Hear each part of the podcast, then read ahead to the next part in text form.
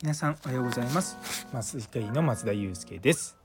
麻酔の力で未来を作るため日々様々な活動をしています。この放送は毎朝6時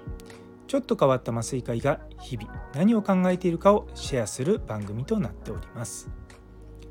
本日は子供心を忘れない大人になろうということをテーマにお話したいと思います。よかったら最後までお付き合いくださいというところでいや子供心忘れないめちゃめちゃ重要だなっていうことが実はあったんですね。あの私今親と、まあ、隣同士で住んでるんですよ。まあ、ただ、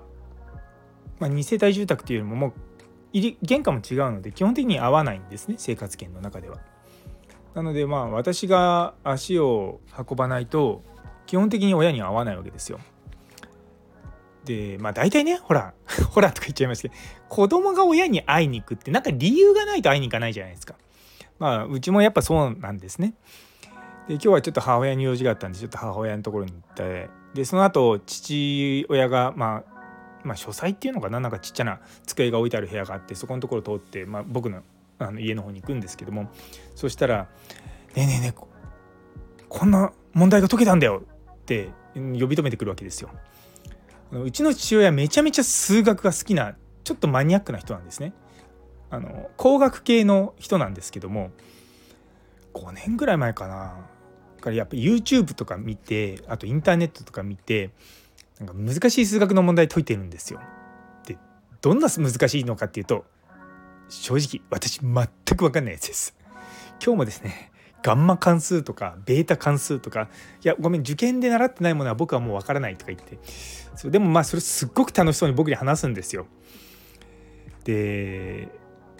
ぱ最近ね その父親を見てるとやっぱ子供心持ってる人はすごいなと思うんですよ。いろいろと説明してくれてそのガンマ関数がこうこうこうでこういうことを示すんだとかあとなかなか日本の YouTuber のその数学のやつは受験レベルでしかないなくてそれより難しいのはつまらないと。でうちの父は英語も堪能なので、まあ、英語のサイトを見たりとかもしててなんかこう手元にある資料がですねめちゃめちゃ難しそうなものだったんですけどもそう。なんかねサインコサインタンジェント。しかも何て言ったかなそのコサインのななんだ逆数かな？なんかがなんとかとか言ってみたいなことも言って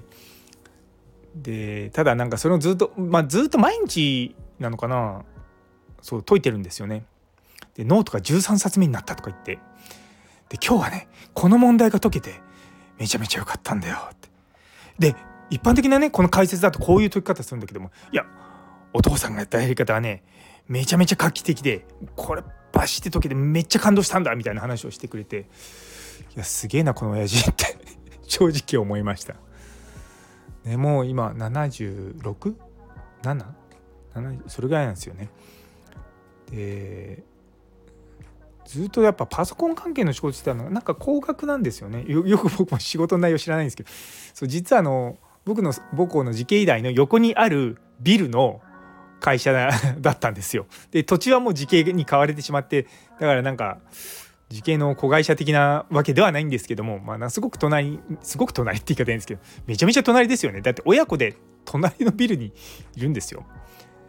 でまあ私が働き始めてしばらくしたらもう引退しちゃったのであんまりまあ別に行ったわけじゃないんですけどもそうそうそうでもやっぱそういう姿見てるとこうな無心にやってるんですよね。よくなんかそのボケ防止に雲ね老人が雲を解くといいとか言うんですけども多分うちの父親にとってその数学の問題が雲みたいに働いてるのかなと思って見てたんですよね。いやでもなんかこう東大の入試問題とかあとはその、まあ、やっぱマニアックな問題とかって結構数字がでかくなるんですよ。で数字がでかくなってじゃあどういう数字が出てくるかっていうとですねあの2024とか2023とかその年号の絡んだ数字の問題っていうのがめちゃめちゃ多いんですね。でなんかの問題で2000なんとかの2023乗となんとか2025乗のインテグラルのうんとんかんぬんっていう問題を見た時にやっぱりその答えは2024っていうのが出てくるんですよね。そう面白いことに。まあ、まあそういうのをね見てしまうとあまあ数学って面白いなと思うんですけど僕はもう全然全然じゃないですけどもちょっと私が届く領域を超えてるので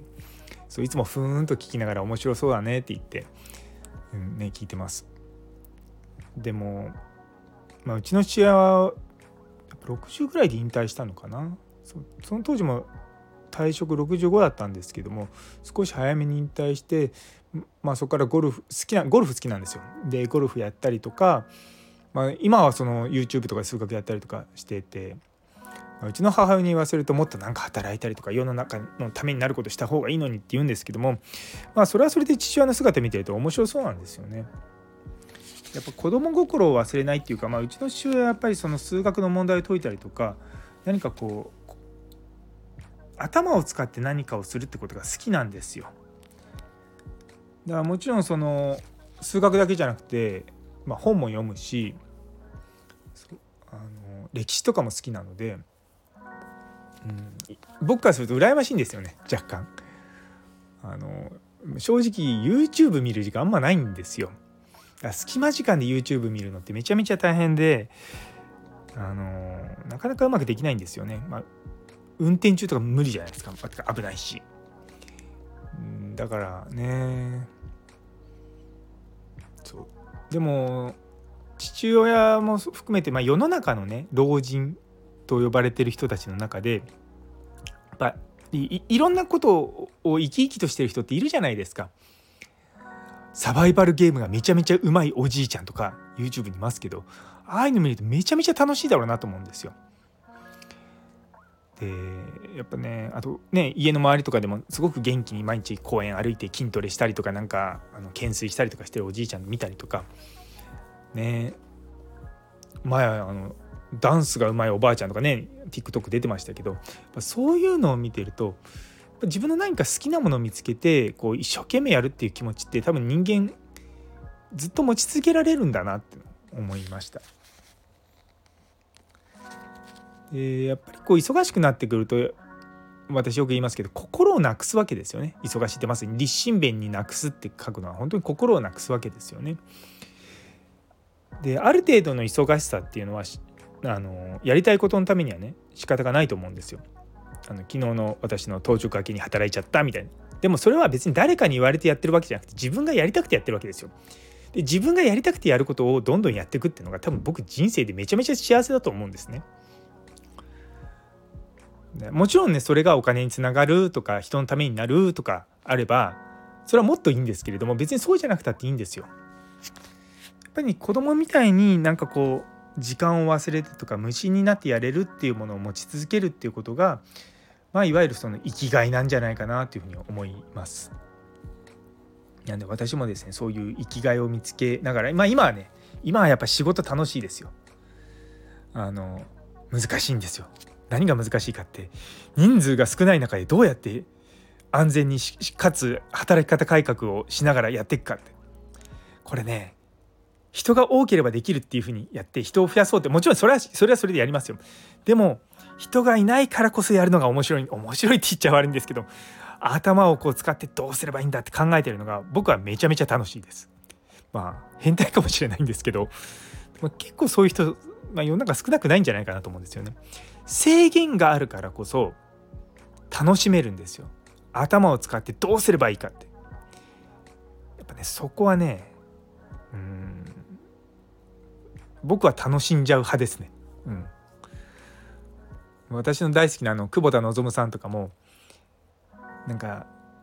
アートとか作ってる時にこれができないみたいに言われた時に何と言っときながらなんか最後は絶対やっちゃうみたいなことをこの前ボイシーで言ってましたけどやっぱそういうのって僕も同じような気持ちを持ってます。とまあそんな感じで、えやっております。なんで皆さんもあの童心を忘れずにね頑張っていきましょう。というところで最後まで聞いてくださってありがとうございます。昨日の戦略的縮小はできるかという放送にいいねをくださった岸原先生、佐山さん、りょうさん、佐藤先生、ひじりさん、ノエルさん、タンポポさん、ゆいつむさん、キムショさん、マータンさん、オカプラスさん、チャージマンさん、さらにコメントくださった中村先生、もみじさん、どうもありがとうございます。いつもいつもめちゃめちゃめちゃめちゃ頑張れます。それでは今日という一日が皆様にとって素敵な一日になりますように。それではまた明日。